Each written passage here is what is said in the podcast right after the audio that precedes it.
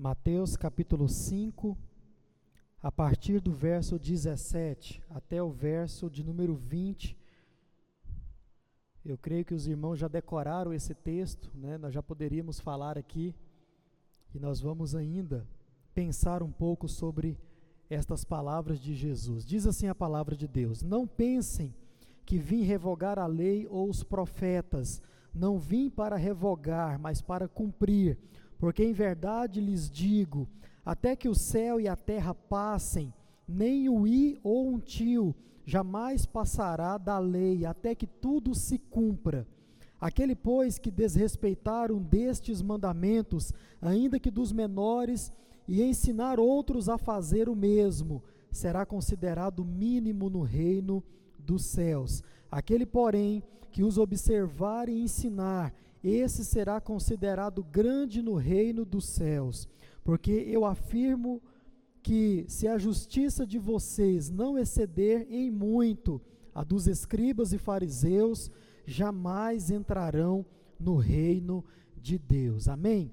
Essa é a palavra do nosso Deus. Irmãos, hoje nós vamos finalizar essa introdução de Jesus a respeito da lei e especialmente no que tange a importância dos princípios e também acerca do significado dos termos.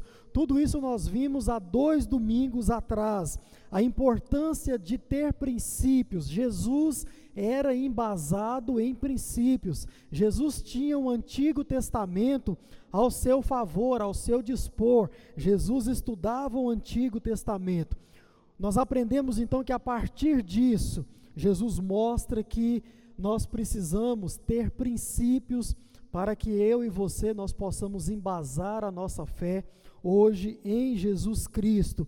E também, irmãos, hoje nós veremos o motivo pelo qual Jesus ele quis iniciar essa introdução, essa outra parte do seu sermão. Disse para você há dois domingos que nós agora entramos em uma outra fase do Sermão do Monte. E Jesus então ele inicia essa fase com uma introdução. E nessa introdução, repito, Jesus mostrou para mim e para você a importância de princípios e também os significados de alguns termos.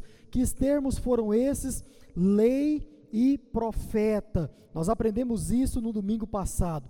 Mas irmãos, antes de avançarmos, como nós estamos propondo, é necessário que então nós a, é necessário darmos um pequeno passo para trás e ver o significado de um outro termo que é importante e necessariamente ou de forma especial, esse outro termo, irmãos, hoje em dia tem sido o motivo pelo qual muitos têm interpretado o Antigo Testamento de forma totalmente equivocada e mais, esse tem sido um dos principais motivos pelos quais muitos têm abandonado o Antigo Testamento. Muitos têm olhado para os, os escritos antigos e têm dito o seguinte: não, isso não é mais palavra de Deus, isso já está obsoleto, isso já está ultrapassado.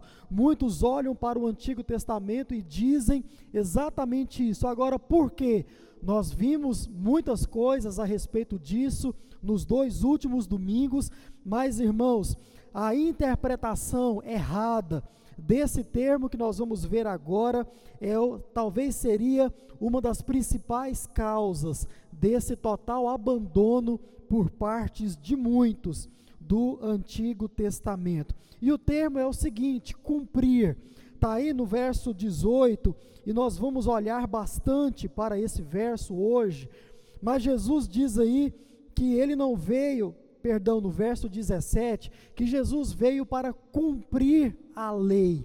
E o que significa então, de forma correta, objetiva, esse termo cumprir? Irmãos, esse vocábulo, quando nós olhamos para a forma natural com que eu e você nós entendemos as coisas, isso é chamado de processo cognitivo O que, é um processo cognitivo? É quando você olha para algo e então você passa a entender isso que você está olhando. E você passa até a interpretar tudo isso que você está olhando. Por exemplo, eu vou pegar esta folha e colocar na minha mão.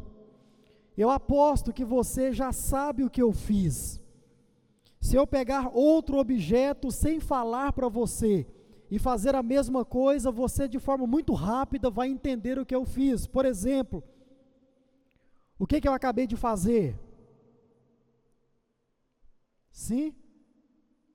Agora, como isso se dá? Como isso acontece? É tão somente pelo fato de você ver e você já sabe das coisas, simplesmente porque você está vendo? Não necessariamente, mas é o seu processo de cognição, trabalhando. E o que, que é isso? São, é o seu cérebro trabalhando, mandando informações, recebendo outras informações, e a tal ponto que você, o pastor acabou de pegar o celular na mão. Mas isso de forma muito rápida, isso em uma velocidade que eu e você nós não conseguimos mensurar. Isso é o nosso processo cognitivo trabalhando. Então, dentro dessa visão natural de qualquer ser humano a respeito e acerca de qualquer coisa na vida, quando nós olhamos, irmãos, para esse termo, nós temos a tendência em achar que esse termo ele é levado para o lado de finalizar ou de concretizar, encerrar, acabar. Quando nós olhamos para o termo cumprir, Jesus cumpriu a lei e os profetas. Muitos, por causa desse, dessa forma natural de se ver as coisas, de se entender as coisas, de se interpretar as coisas, também a palavra de Deus, muitos têm dito o seguinte: não, então o Antigo Testamento está encerrado.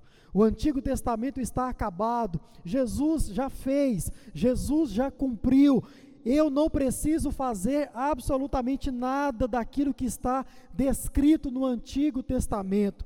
Irmãos, pensar assim é um tremendo engano, porque quando nós olhamos para a tradução original do termo cumprir, necessariamente esse termo significa duas coisas. Jesus, aqui, quando ele diz que cumpriu a lei e os profetas, Jesus está falando de duas coisas. Primeiro, Jesus está falando da obediência, necessariamente da obediência dele ao Antigo Testamento, à lei de Deus, aos ensinamentos dos profetas. Ou seja, irmãos, Jesus está dizendo que ele foi totalmente obediente à lei de Deus, aos ensinos da lei de Deus, aos ensinos dos profetas que vieram antes dele. Jesus, ele não foi desrespeitoso com os ensinos do Antigo Testamento. Jesus, ele não foi indiferente àquilo que Deus deixou como ensinamento, como mandamento, como diretriz para a vida. Jesus, ele foi totalmente obediente. Então, quando nós olhamos para esta palavra saindo da boca do próprio Jesus, significa em primeiro lugar, Jesus, ele obedeceu tudo quanto foi ordenança da lei e também dos ensinos a partir dos profetas. Segundo, segunda tradução literal do termo cumprir, significa dar cumprimento a como isso se dá? Significa realizar algo que foi planejado, ou que está planejado, ou realizar algo que foi anunciado. Irmãos, o propósito da vinda de Jesus é cumprir. O propósito da vinda de Jesus é realizar o que a Escritura disse sobre ele, isso de forma direta e também de forma indireta. Nós já vimos aqui a palavra de Deus no Antigo Testamento, ela sempre apontou para Jesus, sempre disse algo, algo a respeito de Jesus. E quando Jesus então ele diz aqui no seu sermão para os seus discípulos, portanto para mim e para você também, que ele cumpriu a lei e os profetas, Jesus está dizendo: olha só, eu realizei tudo aquilo que era propósito do meu Pai, que foi deixado na lei e também nos profetas, que foi deixado no Antigo Testamento. Então, irmãos, Jesus ele veio para cumprir a lei e os profetas, e não é nos termos naturais, como eu e você nós podemos olhar para o termo e o traduzir. Então, não significa finalizar. Jesus não veio para encerrar. Como o próprio texto diz, Jesus não veio para acabar com os ensinamentos da lei e dos profetas, mas se trata de uma obediência sem precedentes, uma obediência que jamais se viu a sobre qualquer pessoa e também sobre qualquer tipo de coisa a ser cumprida, a ser obedecida. Ou seja, ninguém vai conseguir obedecer a palavra de Deus como Jesus obedeceu. Ninguém vai conseguir cumprir, realizar a obra de Deus assim como Jesus realizou, porque foi algo sem precedentes e nós vimos isso também no Novo Testamento. Mas, irmãos, se trata dessa obediência, se trata de cumprir ou de um cumprimento de um propósito para o qual Jesus ele foi separado mesmo antes da fundação do mundo. Então, de forma introdutória, isso significa cumprir. Nós aprendemos dois termos no domingo passado, lei e profetas, e hoje nós entendemos então o que significa quando Jesus disse que cumpriu tudo isso. Dito isso, irmãos, então nós vamos à nossa reflexão de forma propriamente dita. E quando nós agora olhamos para o verso de número 18, nós temos então a explicação de forma muito clara, muito objetiva, e quando você vai olhar e analisar os exemplos que Jesus vai usar no mesmo versículo, no verso 20, no verso 18, Jesus vai mostrar que ele evidencia o grau de seriedade e também o grau de importância com que eu e você nós devemos entender aquilo que está dito pelas palavras do próprio Jesus. Então, irmãos, quando nós observamos o tema da nossa reflexão de hoje, Jesus e o Antigo Testamento, o ensinamento do Mestre, nós vamos fazer exatamente essa pergunta: o que é que Jesus quer nos ensinar? Depois de ele ter dito que princípios são importantes, o que é que Jesus quer nos ensinar depois de ele ter dito qual é o significado dos termos lei, profeta e também cumprir? Depois de tudo isso, qual é o ensino do nosso mestre nesse texto? É isso que eu convido você a pensar comigo nesta hora. Então, o que Jesus de fato quer nos ensinar com tudo isso? Duas coisas tão somente. Primeiro, Jesus quer nos ensinar, irmãos, que a lei de Deus, ela é permanente, a lei de Deus, ela é eterna. Os ensinamentos do Antigo Testamento são ensinamentos permanentes e também são ensinamentos eternos. Jesus nesse verso, ele deixa claro que a lei de Deus, ela tem um caráter totalmente absoluto, absoluto. Nós vimos isso de forma muito clara no verso de número 18. Jamais a lei de Deus, o ensino do Antigo Testamento, ele poderá ser alterado pelo homem. Jamais o ensino do Antigo Testamento, ele poderá ser modificado no mais leve grau. Jamais, isso está dito de forma muito clara nas palavras de Jesus no verso 18. Ou seja, irmãos, a lei de Deus, ela é totalmente absoluta e também eterna, permanece e permanecerá para todo sempre, todo sempre. Jesus usa aquilo que tem de mais seguro. Olha só, Jesus, quando nós olhamos para o verso de número 18, eu vou mostrar isso para você, ele usa aquilo que tem de mais estável aos olhos dos seres humanos, aos olhos humanos, que é o céu e a terra. E de novo, irmãos, como nós já temos tratado aqui e tratamos hoje pela manhã, Jesus, ele era mestre nos exemplos. Jesus, ele era mestre em olhar para aqueles que ele estavam ensinando e olhar para aquilo que estava em volta e aplicar a palavra de Deus, exemplificar a palavra de Deus, dizer, olha, olha o céu, olha a terra. Tudo isso está dito aqui no verso de número 18. Veja só, irmãos. Você já olhou para o céu e já imaginou o céu se desmoronando?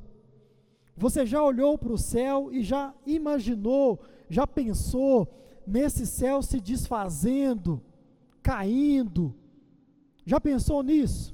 Você já olhou para a terra, para o cosmos, para o mundo, para o planeta Terra, e você já se imaginou, já imaginou vendo tudo isso sendo destruído? Eu vi essa cena, claro que em uma, em uma situação totalmente holográfica, através do primeiro filme que eu vi no cinema. Eu fui conhecer o cinema um pouco tarde já, e o primeiro filme que eu assisti no cinema foi o filme 2012. Alguém lembra desse filme aqui? Um filme que era totalmente, ele narrava, descrevia, mostrava a destruição do mundo através de algumas coisas lá que eu nem lembro mais. Mas então ali naquele filme eu pude ter uma noção, né, ou um vislumbre de talvez como seria a destruição do planeta Terra. E é algo totalmente né, que foge ao nosso entendimento, à nossa imaginação. Por quê? Porque quando você olha para o céu, todos os dias você olha para o céu, em algum momento do seu dia, você vai se deparar olhando para cima, e você vê algo muito estável, você vê algo muito firme, você vê algo muito bem colocado, e você, mesmo de forma inconsciente, tem a nítida sensação e compreensão: não, isso não vai se desmoronar nunca, esse céu não vai cair jamais, isso não vai acontecer. De igual modo, você olha para a terra, você anda dia após dia aí nas ruas, você viaja com o seu carro, você viaja de avião, olha para a terra, ele está lá. Você olha para o céu também, ele está lá. Irmãos, veja bem, certamente a resposta para essa pergunta seria não. Eu não consigo imaginar o céu e a terra se desfazendo. Eu não consigo imaginar o céu e a terra se desmoronando diante dos meus olhos. Então, essa talvez seria, com certeza, seria a nossa resposta. Mas, irmãos, vejam só a eficácia das palavras de Jesus. Jesus, ele sabe que nós sabemos que tudo isso um dia vai passar. Jesus sabe que eu e você, que os seus discípulos sabem que um dia essa terra vai passar. Jesus sabe que um dia esse céu vai passar, pelo menos da forma que nós os conhecemos, pelo menos da forma que nós os conhecemos. Mas Jesus sabe disso. Vem Jesus então e diz exatamente: até que o céu e a terra passem, nada vai ser alterado, nada vai ser modificado, nem um i, nem um tio vai ser tirado ou acrescentado à lei de Deus, ao ensino, até que tudo isso se cumpra em mim necessariamente, diz o Senhor. Então, irmãos, é como se Jesus estivesse dizendo o seguinte: enquanto o céu e a terra, da forma que vocês conhecem, estiver no mesmo lugar, estiver do mesmo jeito, é preciso obedecer os ensinamentos da lei e é preciso obedecer os ensinamentos dos profetas o ensinamento do Antigo Testamento. Pois é, Jesus ele está nos convidando então, em primeiro lugar, a refletir sobre a durabilidade. Jesus está nos convidando a refletir sobre a nossa constância na obediência acerca do ensino da lei e também dos profetas. Irmãos, o verso de número 18 é um convite para mim e para você obedecer constantemente toda a palavra de Deus, em especial aqui ao Antigo Testamento, que é o que Jesus necessariamente está tratando. Mas irmãos, Jesus ele vai além disso. além de dar esse exemplo do céu e da terra, Jesus ainda dá um outro exemplo para mostrar agora a, o grau de veracidade do Antigo Testamento, o grau de veracidade da lei e dos profetas. E por quê? Jesus então ele vai usar de um outro exemplo para mostrar a veracidade do Antigo Testamento. Porque, irmãos, nós podemos ter a tendência em subjugar. Muitos, isso acontece hoje, podem e têm a tendência, ouça bem, em classificar determinados mandamentos, determinados ensinamentos por tamanho ou até mesmo por níveis de importância. Veja só, o que é isso? Alguns olham para o Antigo Testamento e talvez não descartam de forma total, mas olham para alguns trechos, algumas passagens e dizem o seguinte: não, isso não é tão importante assim. Jesus já cumpriu, então eu não preciso cumprir, porque isso está em um nível muito pequeno, isso não está em um nível elevado a tal ponto que eu precise me preocupar para obedecer, para levar em consideração, para levar em conta. Muitos olham para os ensinamentos dos escritos antigos e tratam dessa forma, como se fosse algo pequeno, assim como muitos tratam o pecado hoje em dia. É da mesma forma, ou seja, muitos acham que existe tamanho de pecado. Muitos crentes acham isso, infelizmente. Ah, não, existe pecadinho, existe pecadão. Então, existem pecados que eu não preciso me preocupar. Existem pecados que eu posso continuar cometendo, ou que eu posso cometer. Irmãos, isso é um grande erro. Por que isso é um grande erro? Porque essa tendência é tão somente, irmãos, uma pendência da nossa mente pecaminosa. Ou seja, pensar que existe pecado pequeno e pecado grande, isso é uma tendência da nossa cabeça pecaminosa. Aos olhos de Deus, todo pecado, irmãos, é uma afronta. Aos olhos de Deus, todo pecado é uma agressão à santidade de Deus. Dessa mesma forma que muitos olham para o pecado, muitos também têm olhado para a lei de Deus, olhado para os ensinos do Antigo Testamento e imaginam que podem obedecer a alguns ensinamentos e não obedecer outros. E o contrário também é verdade, podem obedecer outros e deixar alguns de lado. Mas irmãos, Jesus em seu sermão, ele coloca todos em pé de igualdade. Todos os ensinos da lei e todos os ensinos dos profetas no mesmo pé de igualdade. Qual é o exemplo que Jesus ele utiliza para mostrar isso? Está aí também no seu verso 18. Jesus ele diz que nem um i e nem um tio será tirado, será acrescentado da lei de Deus. E é importante entendermos do que é que Jesus está dizendo aqui. Quando nós olhamos para essa figura, Jesus aqui ele está dizendo que existem dois, dois, duas figuras no vocabulário ou, ou no qual é o termo correto?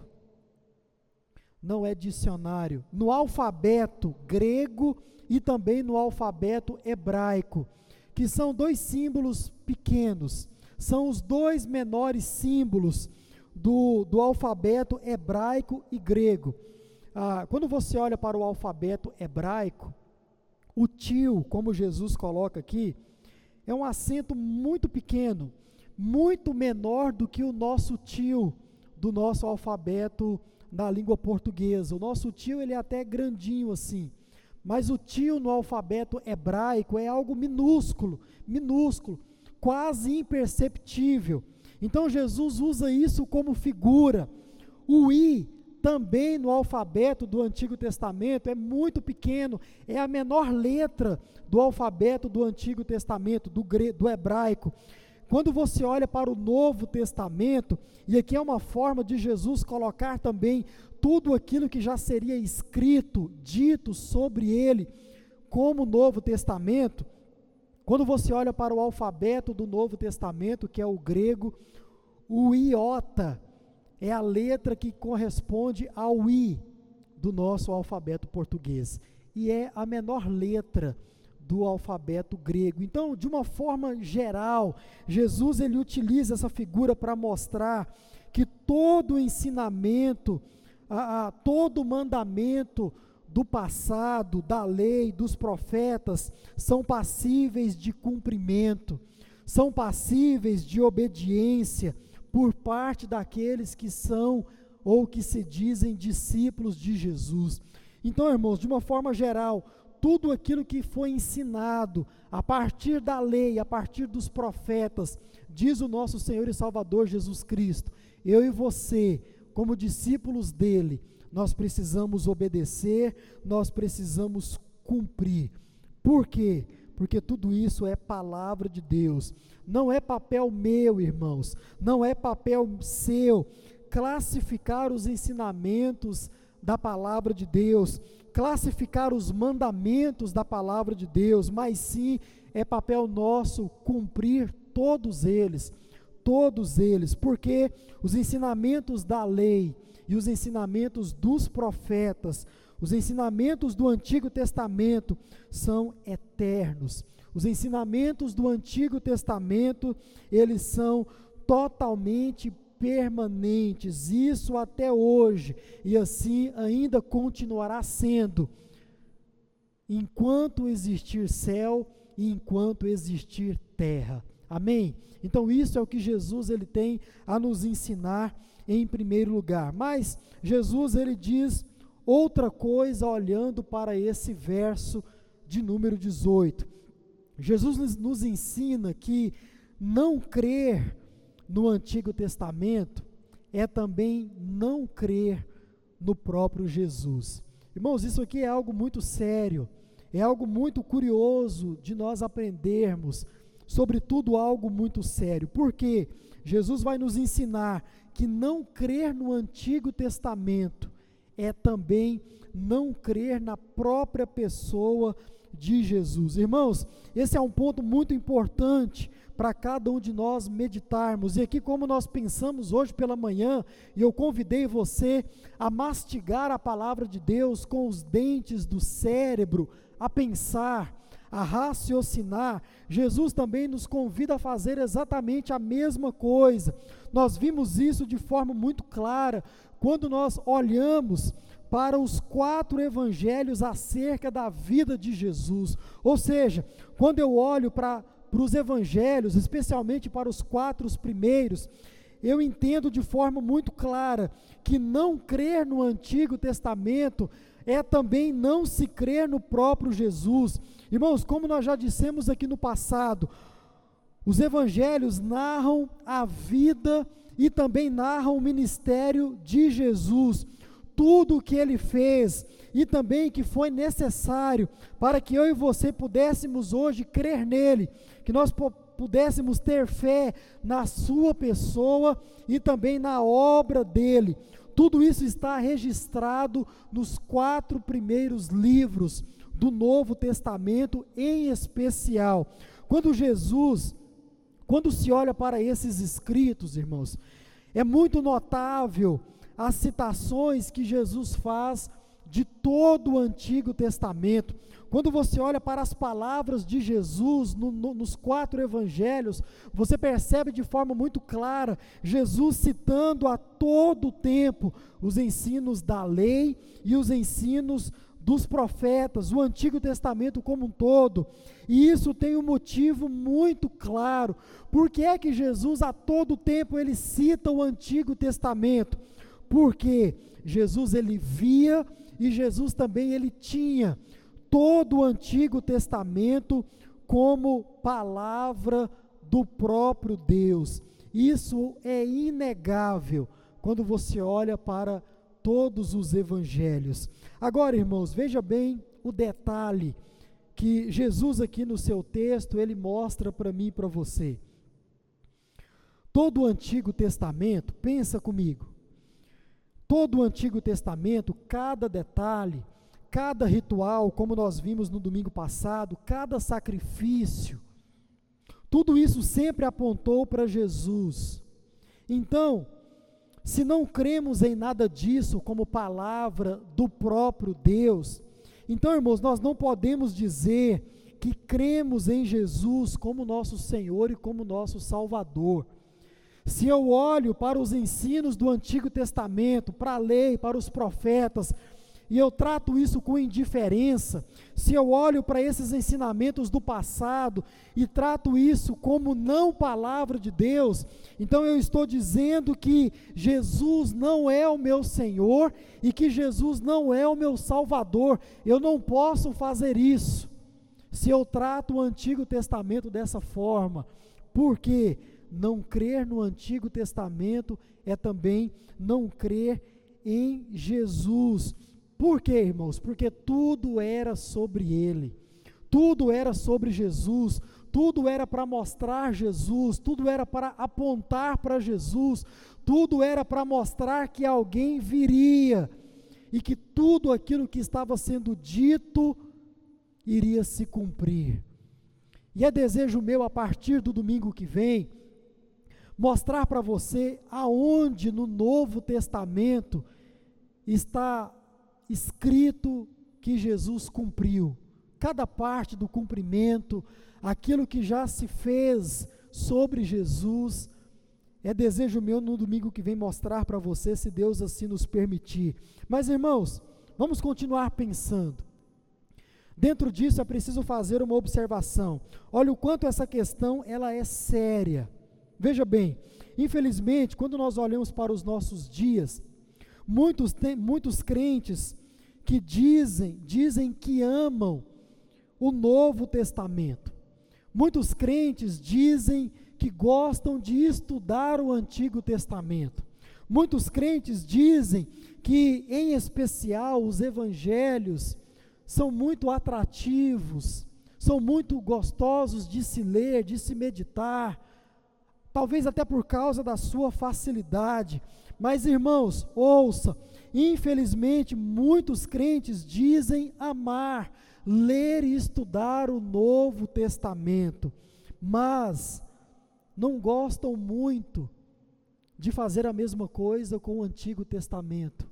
Infelizmente, muitos crentes gostam de ver as palavras de Jesus descritas no Novo Testamento, as palavras de Paulo, as palavras de Pedro, de Tiago, de João, Muitos dizem: não, isso é muito bom de se ler, é muito gostoso de se estudar. Mas, irmãos, também dizem o contrário do Antigo Testamento. Ah, não, ler o Antigo Testamento é algo muito chato. Ler o Antigo Testamento é algo muito difícil, é muita numerologia, é muito símbolo, muita figura, coisa que eu não entendo. Por isso é muito chato de se ler o Antigo Testamento. Então, irmãos, agora veja bem a questão para você colocar à prova. Pensa. Se o Antigo Testamento fala e aponta para Jesus, então, não se interessar pelo Antigo Testamento significa dizer o quê? Que você também não se interessa pelo próprio Jesus. Porque, como nós já vimos aqui no passado e hoje também, todo o Antigo Testamento fala de Jesus. Olha, se não fosse necessário de haver um Jesus para nos trazer a salvação, certamente nós não teríamos o Antigo Testamento, não teria necessidade porque o Antigo Testamento ele foi escrito e deixado para nós para dizer que viria alguém, para dizer que algo sobrenatural iria acontecer ainda para a salvação da humanidade, sobretudo para a salvação daqueles que creem. Irmãos, veja bem, dizer que o Antigo Testamento é chato, é dizer que estudar sobre Jesus é chato também. Dizer que o Antigo Testamento não tem importância é dizer que o próprio Jesus não tem importância. quando eu digo que estudar o Antigo Testamento é algo muito difícil, muito chato, é algo muito maçante, eu estou dizendo exatamente a mesma coisa sobre estudar a pessoa de Jesus. Em, um determinada, em uma determinada instância, eu estou dizendo exatamente a mesma coisa sobre o próprio Jesus. Está vendo a seriedade de você olhar para o Antigo Testamento e dizer que ele é chato? e dizer que não gosta de estudar ele, porque você está dizendo exatamente a mesma coisa sobre o próprio Jesus. Ele não me interessa. E agora aqui algo para você pensar, talvez algo até muito duro de se ouvir. Se você porventura ao longo da sua caminhada cristã tem dito isso, eu não leio o Antigo Testamento porque ele é chato. É porque talvez você, como nós estudamos hoje pela manhã, não passou por aquilo que de fato e de verdade a Bíblia chama de conversão. Por quê? Porque o que está sendo dito, o que foi dito, o que está sendo ensinado e o que foi ensinado através do Antigo Testamento foi dito e ensinado sobre a própria pessoa do nosso Senhor Jesus Cristo. Então, é tudo sobre ele. Olha só o que Agostinho disse há muitos séculos atrás, abre aspas, o Novo Testamento acha-se latente no Antigo Testamento. E o Antigo Testamento acha-se patente no Novo Testamento. Fecha aspas. O que significa isso? Quando nós olhamos para o Novo Testamento, nós vimos ali o Antigo Testamento escondido quando nós olhamos para o Novo Testamento, nós vimos ali de forma oculta, de forma muito peculiar, particular, todo o Antigo Testamento inserido. Se você olhar com muita atenção, você vai perceber, como já dissemos aqui, é só você olhar para as palavras do próprio Jesus, você vai ver ele citando categoricamente o Antigo Testamento. Mas sobre a frase de Agostinho, quando você olha para o Antigo Testamento, você vê ali de forma perceptível todo o Novo Testamento. Por quê, irmãos? O Antigo e o Novo Testamento, eles se locupletam. O Antigo e o Novo Testamento, eles se entrelaçam. Não pode haver um sem a existência do outro, e não, não pode haver o outro sem a existência do um. Irmãos, nós precisamos dos dois, como palavra de Deus, para, para nos conduzir durante a nossa caminhada cristã, durante a nossa vida cristã. Ou seja, irmãos, ouça bem, não adianta, no momento em que começarmos a duvidar, da autoridade do Antigo Testamento, necessariamente nós estaremos duvidando da autoridade do próprio Filho de Deus.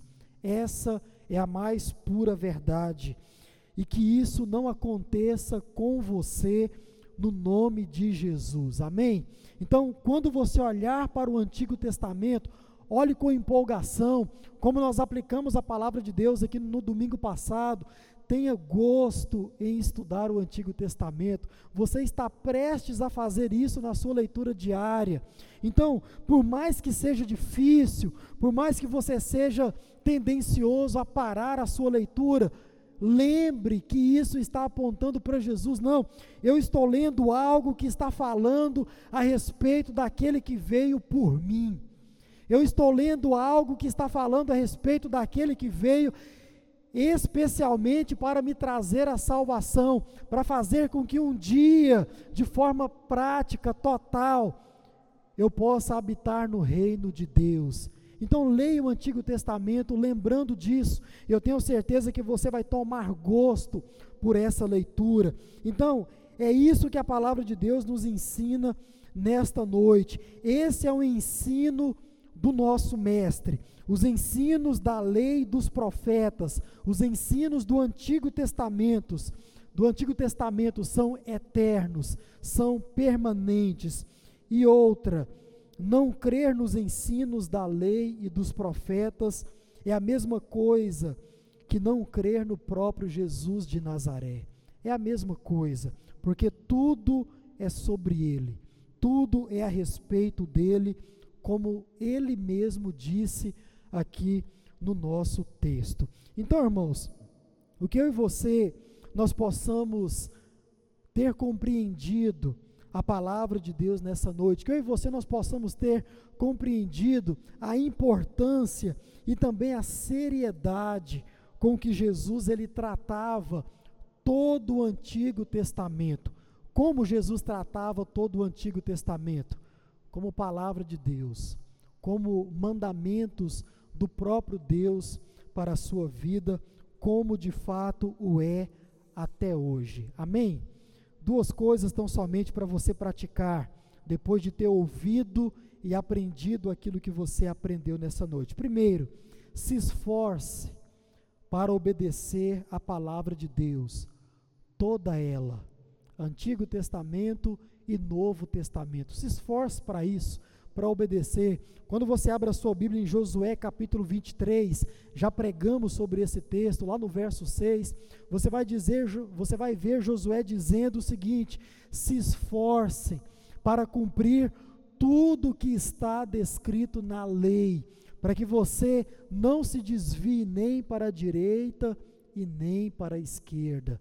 Diz o texto: se esforce. É isso que nós devemos praticar nessa noite nos esforçar, irmãos, porque realmente não é fácil. Realmente praticar aquilo que nós aprendemos e como você já tem me ouvido dizer, quanto mais profundo nós vamos, mais difícil, mais desafiador é para que eu e você nós possamos cumprir. Mas por isso nos orienta a palavra de Deus. Se esforce para cumprir a palavra de Deus. É necessário haver uma predisposição da nossa parte para cumprir tudo aquilo que está dito na palavra de Deus. Segundo, ame a sua Bíblia. Exatamente, ame a sua Bíblia. Por quê? Porque ela é a palavra de Deus para você. Ela é a palavra de Deus ao seu coração, ao seu entendimento. É nela que está as diretrizes para a sua vida, quer sejam no, no Antigo Testamento e também no Novo Testamento. Quero convidar você a ler comigo, vamos ficar em pé, Salmo 119. E nós vamos terminar com esse texto. Pensando nessa aplicação de amar a palavra de Deus, amar a Bíblia Sagrada, porque é nela que está contida a palavra do nosso Deus. Vamos ler todos juntos, em uma só voz, em uma só versão, Salmo 119, de 97 até o 103. Você que está em casa também, acompanhe a leitura, faça essa leitura conosco e você vai ver o salmista mostrando a beleza e mostrando também que ele ama a palavra de Deus, assim como eu e você, nós somos desafiados a fazer nessa noite. Salmo 119, verso 97. Vamos ler todos juntos? Quanto amo a tua lei, é a minha meditação todo dia. O teu mandamento me torna mais sábio do que os meus inimigos, porque eu tenho sempre comigo. Compreendo mais do que todos os meus mestres, porque medito nos teus testemunhos. Sou mais entendido do que os idosos, porque guardo os teus preceitos. De todo mau caminho desvio os meus pés para observar a tua palavra. Não me afasto dos teus juízos, pois tu me ensinas. Quão doces são as tuas palavras ao meu paladar, mais que o mel a minha boca. Você deve amar a sua Bíblia, sim ou não? Sim. Você deve ler a sua Bíblia com gratidão, com ânimo? Sim. Porque, irmãos, disse o salmista, e nós dizemos isso nessa noite: a palavra de Deus é mais doce que o mel à nossa boca. Amém? Vamos orar. Senhor nosso Deus e Pai. Obrigado pela tua palavra, pelos teus ensinamentos. Nos ajude a cada dia a ter a tua palavra nas nossas vidas, assim como o salmista a teve na sua vida nos seus dias, como mel doce, como algo gostoso, suave, algo que nos ensina, que nos orienta, algo que faz os nossos pés se desviarem do mal. Ó Deus, nos dê amor pela tua palavra, pela leitura da tua palavra e que em tudo nós possamos nos esforçar para cumprir aquilo que lemos a cada dia. Obrigado por esse culto. Obrigado por cada irmão nessa noite que participa conosco aqui, que participa das suas casas. Que o Senhor possa a todos nós dar uma semana guardados e protegidos pelo Senhor. Abençoe as nossas crianças, abençoe os nossos adolescentes, abençoe os nossos jovens, os nossos adultos, abençoe os nossos idosos, ó Deus, que todos nós possamos a cada dia continuar provando das tuas bênçãos e das tuas misericórdias. Oramos assim, gratos por esse momento de culto e o fazemos no nome de Jesus. Amém